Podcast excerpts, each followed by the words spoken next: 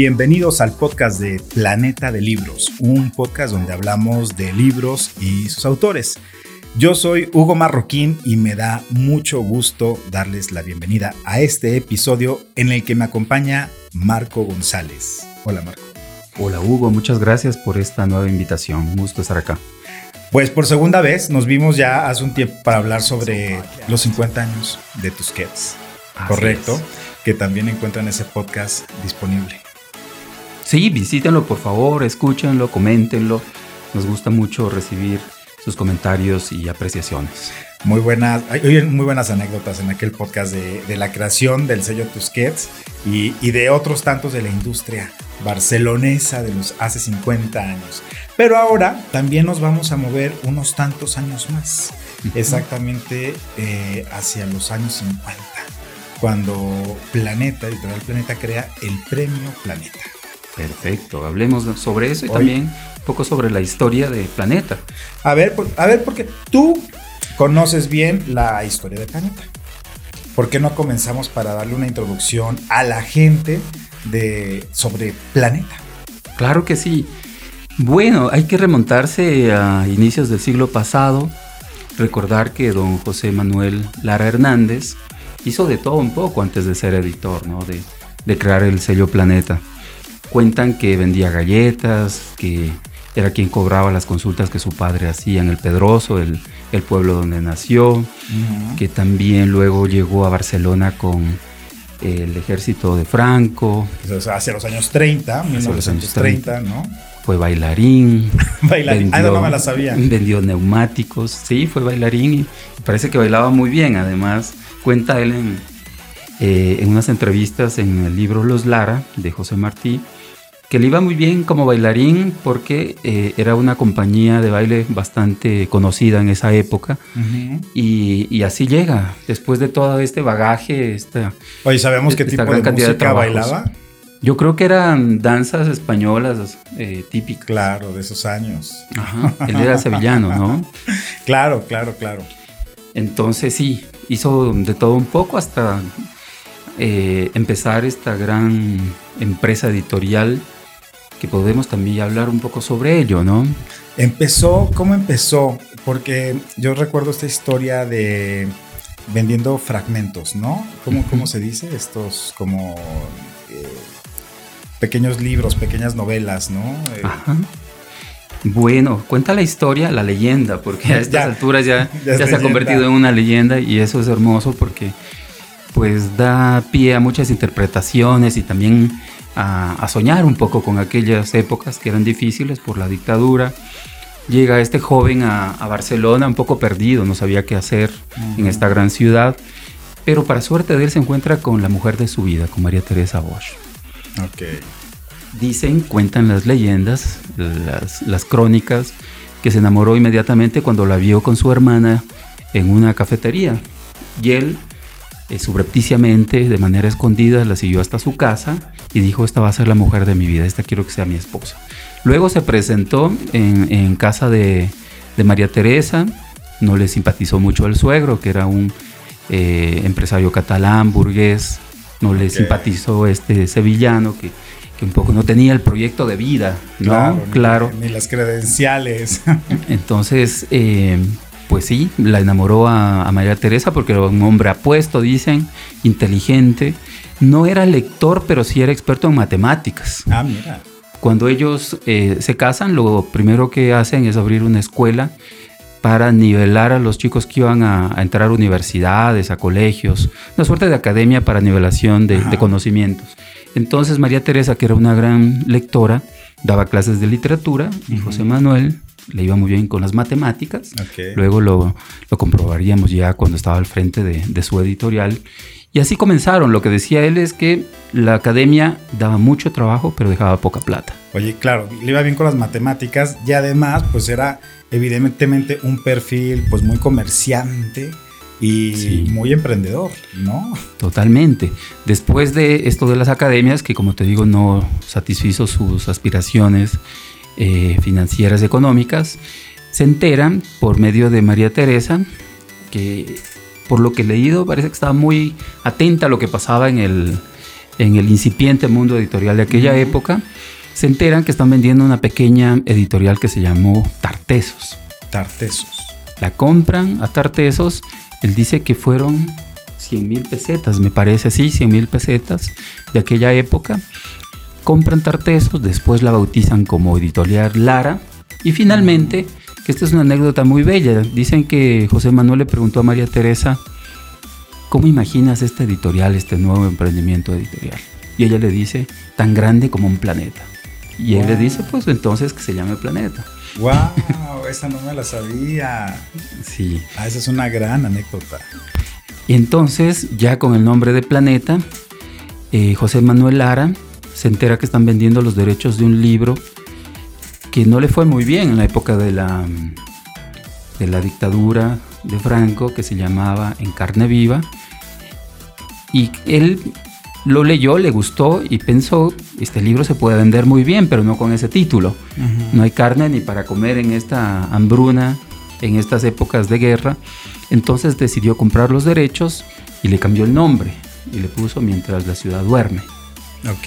De Frank Jervis. Y fue su primer éxito. Dicen que vendió más de un millón de ejemplares. Esto ya son los años que 40, ¿no? Ya cuando después de haber fundado, que fue en el 49 Planeta. En el 49, claro.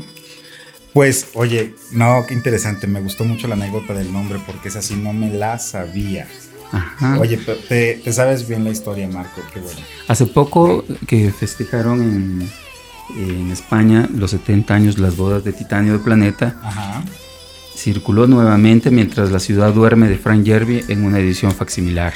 Wow. Para festejar los 70 años. Qué maravilla. Fue el primer bestseller de, del grupo Planeta. Quizá en alguna librería de viejo podría existir un ejemplar de esos, ¿no? Yo creo que sí. En una de esas. Porque si dicen que se vendió más de un millón de ejemplares, pues deben haber muchos que circulan en librerías de segunda mano. Claro, pues ahí en Bogotá, que sería en librería en Merlín. En Merlín, en, las librerías del centro, ¿no? Esa, esa gran librería bogotana. Sí, incluso yo creo que podría encontrárselo acá, porque no? Habría que buscarlo. No lo he, no he hecho la tarea. Habríamos de buscarlo, demos, démonos a la tarea porque sería un bonito ejemplar a conservar en algún lugar. Claro que sí. Oye, pues bueno, y José Manuel Lara Hernández, eh, y él creó el Premio Planeta en 1952. Sí, y en honor a esta gran mujer, al amor de su vida, a la lectora que estuvo al lado de él siempre y era su consejera porque dice que los manuscritos pasaban por ella. Y era un poco el consejo editorial de aquel incipiente sello Planeta y debido a Santa Teresa, que es el 15 de octubre, se lo entrega en ese día. Y todos los 15 de octubre desde entonces, sin falta, se entrega el Premio Planeta en Barcelona. Así es, con gran pompa porque es un premio muy importante por la dotación económica, porque además eh, José Manuel Lara Hernández lo creó para promocionar las letras españolas. Claro. Y claro, es muy importante también los premios que han ganado los latinoamericanos, ahí Vargas Llosa, Bryce Echenique, también Antonio Escármeta. Oye, yo tuve, yo tuve oportunidad de ir al Premio Planeta cuando ganó Posteguillo. Y es cierto que a veces cuando uno ve la ceremonia un poco a distancia en la web, pues bueno, percibes unas cosas, pero es auténticamente un evento de, del más alto nivel. Eh, donde está pues no solamente la industria, sino mucho de la sociedad barcelonesa, autoridades, eh, políticos, empresarios, y es una ceremonia muy a los Oscars. Eh, ¿sabes? Y con toda esta, este código de vestimenta tan elegante y, este, alfombras azules y todas estas, estas, eh, esta parafernalia que tienen este tipo de eventos, yo quedé gratamente sorprendido y tuve la fortuna de ver ganar a, Santiago Posteguillo, uno de los escritores eh, tan queridos en Latinoamérica. Martí cuenta en el libro Los Lara que José Manuel Lara Hernández dictaba unas ciertas reglas para asistir en los primeras, a las primeras entregas del Premio Planeta. Ah, sí. Caso contrario, no podía. El frac, por supuesto. Ok, el frac. El vestido largo. Ok. Eh, si no, no podías entrar. ¿Qué tal? Así se hace el ganador. ¿eh? Pues sí. Bueno, pues yo creo que estas, estos discursos, ¿no? De, de, de estos códigos, ¿no? Crean un discurso pues que permite justamente darle también y crear el nombre de lo que es el Premio Planeta, pues eh, el más importante en lengua española por, eh, por su dotación ¿no? económica, 601 mil euros. Así es.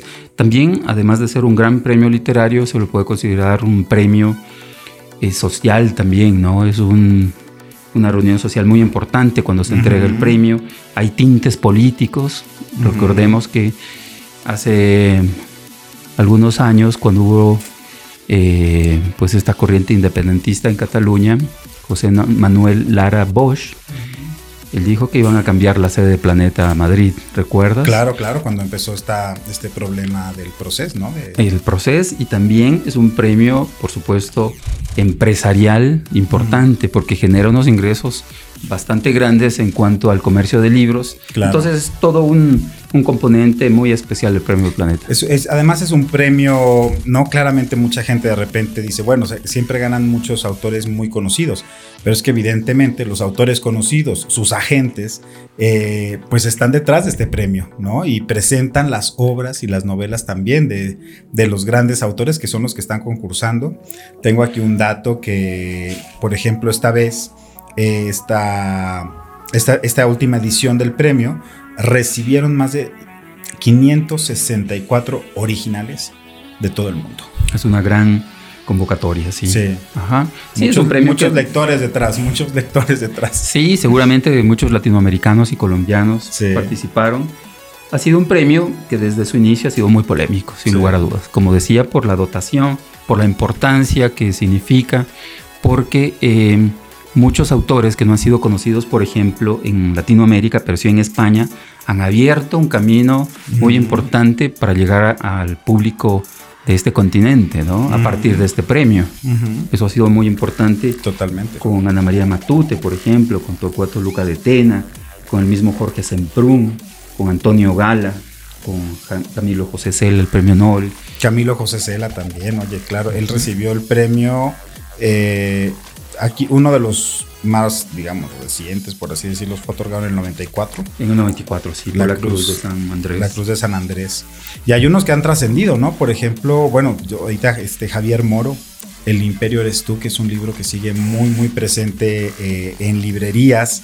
Eh, latinoamericanas, ¿no? Porque digo, en España eh, tiene también una dinámica mucho más activa, ¿no? Digamos, por, por no sé por qué, pero bueno, hay latinoamericanos que han ganado el premio Planeta. Sí, claro. Eh, comentar que el de Javier Moro es muy importante en Latinoamérica porque es una historia cercana sobre el Brasil. Claro. Eh, tuvo una gran recepción en nuestros países. Los clubes de lectura, por ejemplo, lo apreciaron mucho en su época y lo siguen leyendo los clubes de lectura. Eh, también pues hay que hablar sobre el premio del 93 de Vargas Llosa, con Ituma en los Andes. Y como mencionaba antes, los premios de Alfredo Bryce Echenique con El Huerto de mi Amada y de Antonio Escármeta con El Baile de la Victoria. Bueno, yo y yo tengo que mencionar a Jorge Cepeda Patterson, mexicano, en 2014, con Milena o el, el fémur más bello del mundo.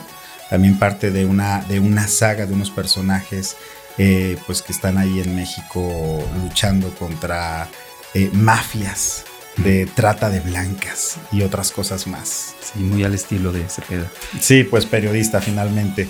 Tenemos autores de perfiles muy, muy interesantes y vemos justamente cómo hemos pasado a lo largo de, este premio Planeta y, por ejemplo, por mencionar un poco los últimos, ¿no? Eh, Dolores Redondo, todo esto te daré.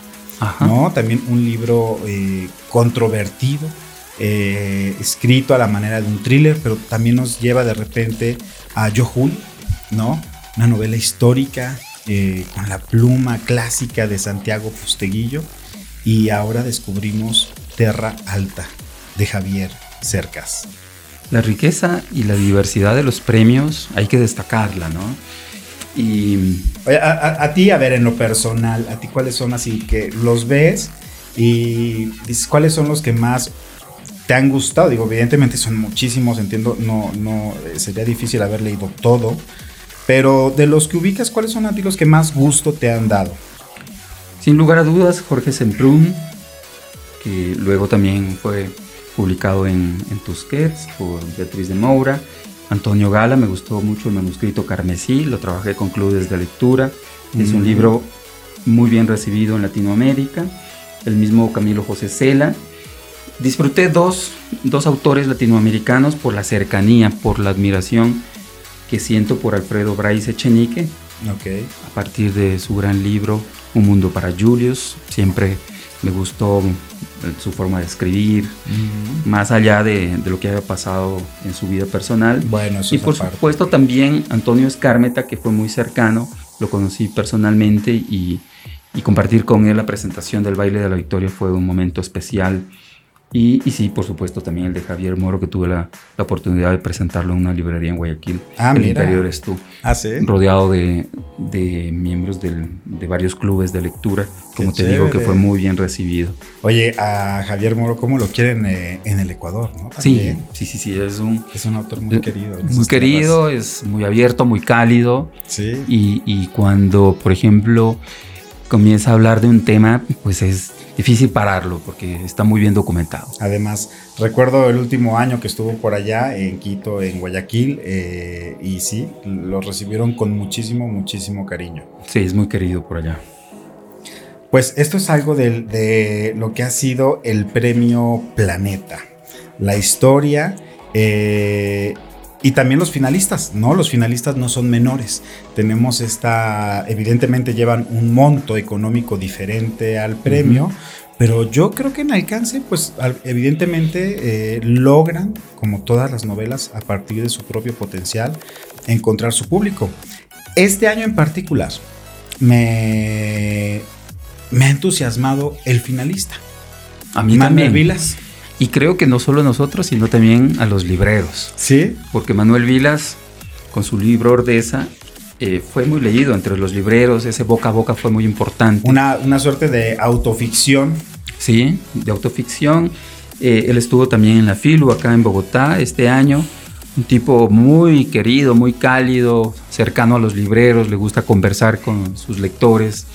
Y claro, esta es una, una novela muy distinta a La Ordeza, que fue dura, eh, muy dolorosa, donde cuenta estos problemas con el alcohol, la separación, la, la relación tan difícil con sus hijos, padres de hijos, este homenaje a los padres muertos. Pero este es el otro lado, es la, la versión alegre, la versión, lo bonito de estar vivo, dice él, ¿no? Esta es la, la parte bella de, de- de haber superado todo lo que contó en Ordeza. Ahora me permitiré leer el, el- Es que sabes que yo leí el primer párrafo de, de Alegría. Y simplemente abrí el libro. Me encantó, de hecho es el texto mismo que viene en, en la solapa. Y a, a mí, bueno, fi- finalmente cuando leí eh, pasan esas cosas que dice uno, tengo que leer este libro. Y voy a permitirme leerlo porque Por me favor. pareció muy bello. Y dice, todo aquello que amamos y perdimos, que amamos muchísimo, que amamos sin saber que un día nos sería hurtado, todo aquello que, tras su pérdida, no pudo destruirnos, y bien que insistió con fuerzas sobrenaturales y buscó nuestra ruina con crueldad y empeño, acaba, tarde o temprano, convertido en alegría. Varios pasajes Qué de Ordeza bonito. y creo que más aún en Alegría nos vamos a, a encontrar con pasajes que nos recuerdan una prosa poética muy rica. Totalmente, eso me encanta. Pero eh, ahorita ya diste una introducción a, a- a Vilas, pero vamos a Javier Cercas. Por favor, al Eh, gran ganador. Al gran ganador con Terra Alta, Premio Planeta 2019. Oye, bueno, Javier Cercas también con una, con una obra pues traducida a muchísimas, a muchísimos idiomas, una obra muy, muy vasta. Eh, además, eh, él estuvo pues eh, en, en la casa Tusquets, ¿no? Sí, lo mencionamos la vez pasada cuando hablamos de la velocidad de la luz, Exacto. soldados de Salamina. Vuelve a su casa. Exacto, vuelve a su casa, vuelve, vuelve a su forma. casa, digo, en cierta forma, ahora con, con el sello Planeta, pero finalmente también casa y depositario del gran catálogo de Tusquets. Pues bueno, es como tenerlo de vuelta.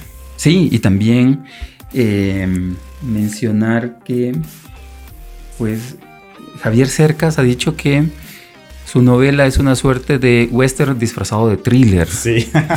También ha mencionado infinidad de veces que es una nueva forma de escribir para él, que no quería repetirse, que es un empezar de nuevo con, con esta novela, que además es un homenaje a la literatura, porque el protagonista Melchor cambia su forma de pensar, de vivir y de, y de enfrentar la vida a partir de la lectura de Los Miserables. De Los Miserables de Víctor Hugo. Ajá. Entonces por ahí creo que es un, gran gancho, ¿no? Un, protagonista tan fuerte que, que como al Quijote le cambió la vida haber leído. Melchor, ¿no? Que es un, policía, estos mozos, este, este cuerpo policial de Cataluña, ¿no? Que se les dice mozos, eh, y que llega a esta, pues, comunidad un poco apartada, digamos, un poco olvidada. Decían algo, solamente hablan de esas tierras cuando, cuando pasa algo como una catástrofe natural o algo cuando, así. Cuando quieren bombardear a alguien. Exacto, cuando quieren bombardear a alguien. Sí. Eh, y justamente, bueno, decías tú, hay una suerte de, novela, de, de, novela negra, de novela policial. Eh, hay un asesinato brutal que es el punto de partida de esta historia y este Melchor, esta suerte de, de, eh, oficial, no sé cómo se dice, oficial, este mozo. Eh, pero es un policía, ¿no? Un policía, ¿no? Porque uno acá, este, ¿es mozo, se dice? No, no, no, acá no se usa. Suena bonito, pero no se no, Bueno, acaso sería para otra cosa, ¿no? El mozo sería otra cosa, otra, otra concepción en Colombia. Bueno, no, es ese más universalmente policía. un policía. policía. Un policía yo le, que... Yo le, quería dar tantito así como, tantito halo muy este, elaborado. Más elaborado, bueno, el, mozo policía. El policía. Oye, eh, pues una suerte de, de héroe anónimo con un mundo interior eh, convulso, dirías. Sí, porque lo expulsan de la escuela después de golpear al profesor. Se mete por ahí también con una banda eh, de chicos malos, de bandidos.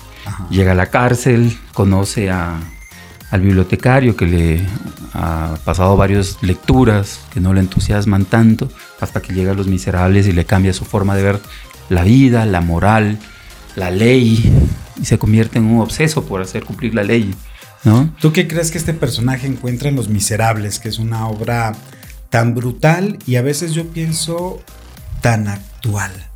Porque parece ser que Los Miserables es una historia que en tantas latitudes del mundo se sigue repitiendo y repitiendo y repitiendo. Sí, la eterna lucha entre el bien y el mal, también esos giros inesperados que, que dan nuestras vidas, que podemos ser, no sé, en pocos años pasar de un hombre honorable a ser un asesino en serie, o al revés, ser un delincuente y luego obsesionarnos con la ley, con hacer cumplir la ley, nos convertimos en unos guardianes hasta cierto punto de, la ley, de la moral y de las reglas.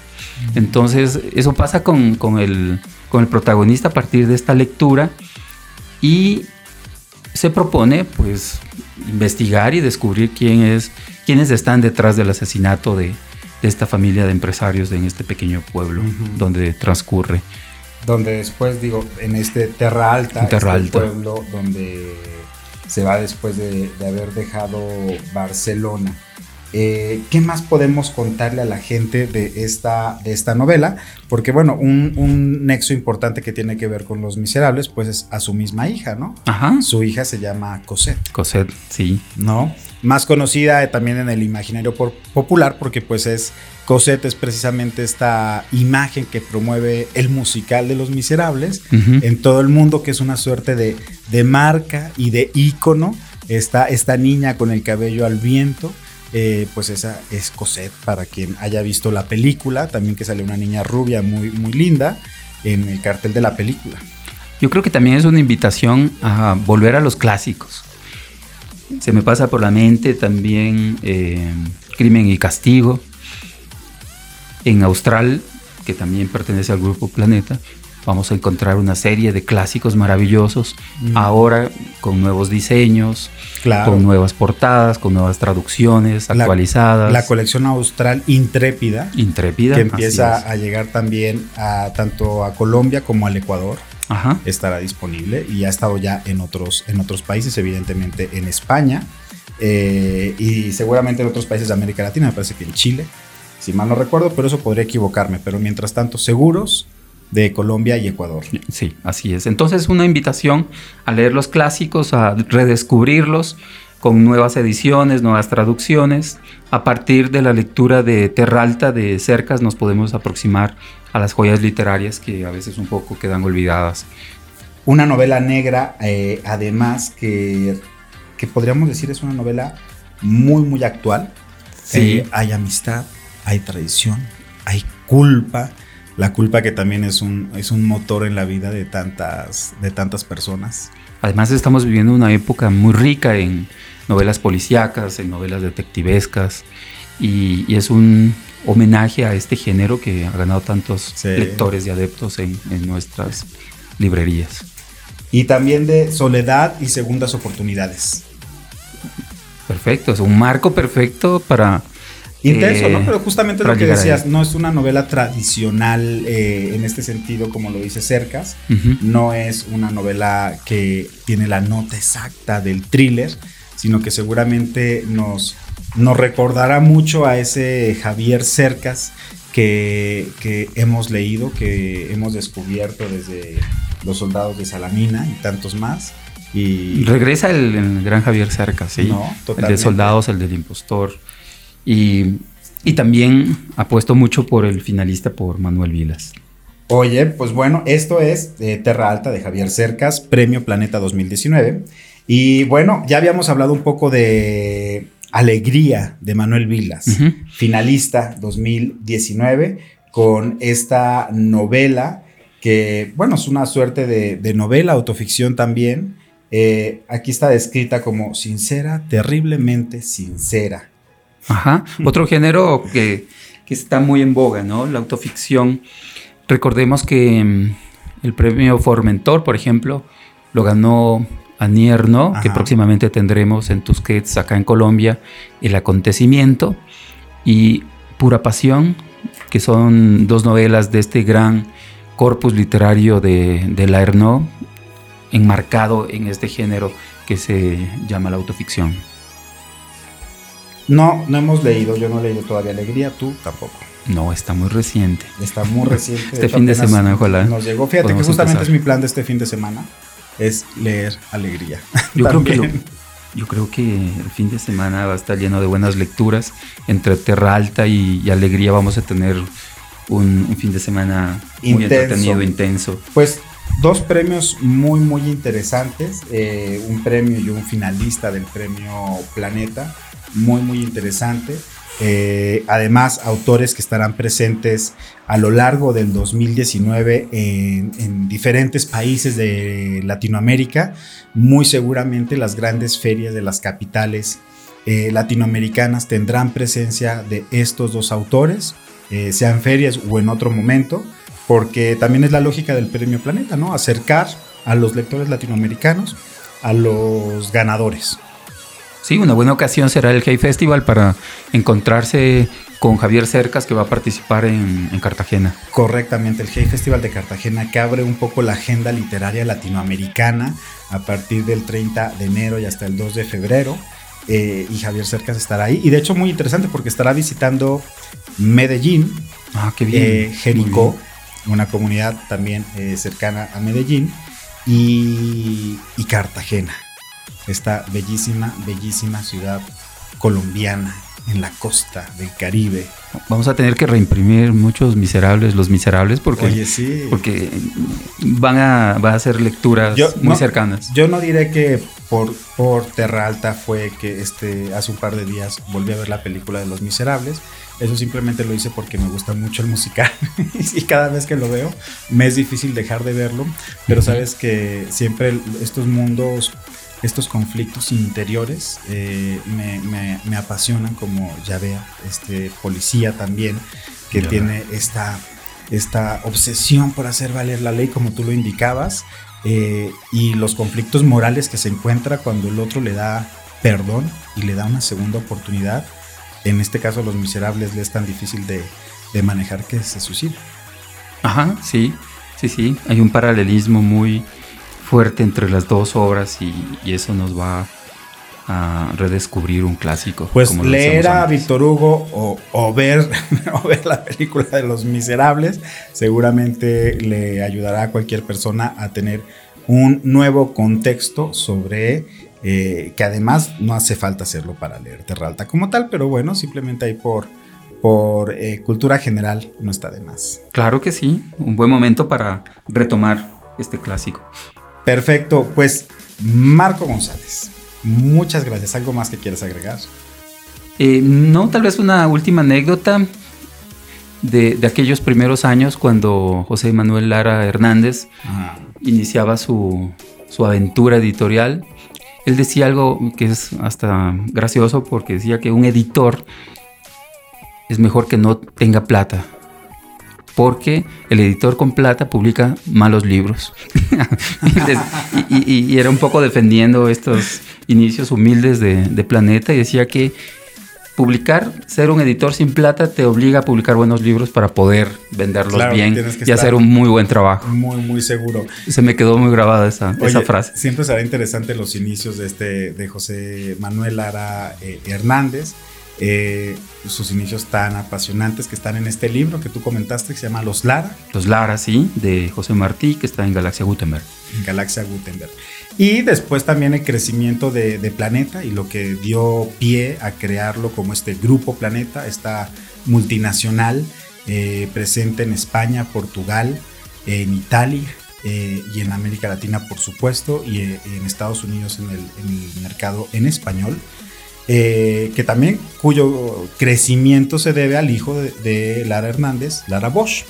Sí, fue muy importante. que en los 90 dio un, pie, dio un salto a, convertir a esta editorial Planeta y darle la visión que su madre tuvo, según nos cuentas, y me gusta la anécdota. Sí, fue muy importante la participación de, José Manuel Hijo. Hay que recordar que en el 95 Fernando Lara Bosch fallece en un accidente de, de tránsito y él estaba un poco a cargo de, de la empresa, ¿no? Después de fallecer. Lara Hernández. Sí. Sí. Fernando Lara. Sí, el hijo, el hijo, el hijo Fernando. Murió en el 95, entonces eh, asume la responsabilidad de dirigir este gran grupo, José Manuel Lara Bosch, y le da una modernización muy fuerte. Sí. Se diversifica ¿no? en otros ámbitos económicos y empresariales, el Grupo Planeta. Él estaba aprendiendo en Francia, bueno, había aprendido en Francia a producir unos diccionarios, unas enciclopedias que, que también ayudaron en buena parte a formar este, este gran conglomerado editorial. Recordemos que en otras épocas eran las obras de, de consulta o de referencia. todas las casas. Fundaron, fueron muy importantes para fundar grandes grupos como Océano, como Planeta, claro. como Place Janés, no sé qué hubiera sido de mi colegio sin una enciclopedia en casa. Y también de muchas personas en el campo donde no llegaban las obras de, referencia, ¿no? Claro. Me acuerdo que compraba libros, me decía el comercial, págueme como quiera y pueda. Yo paso por acá semanal, si tiene me pague, si no me paga después a la quincena, al mes.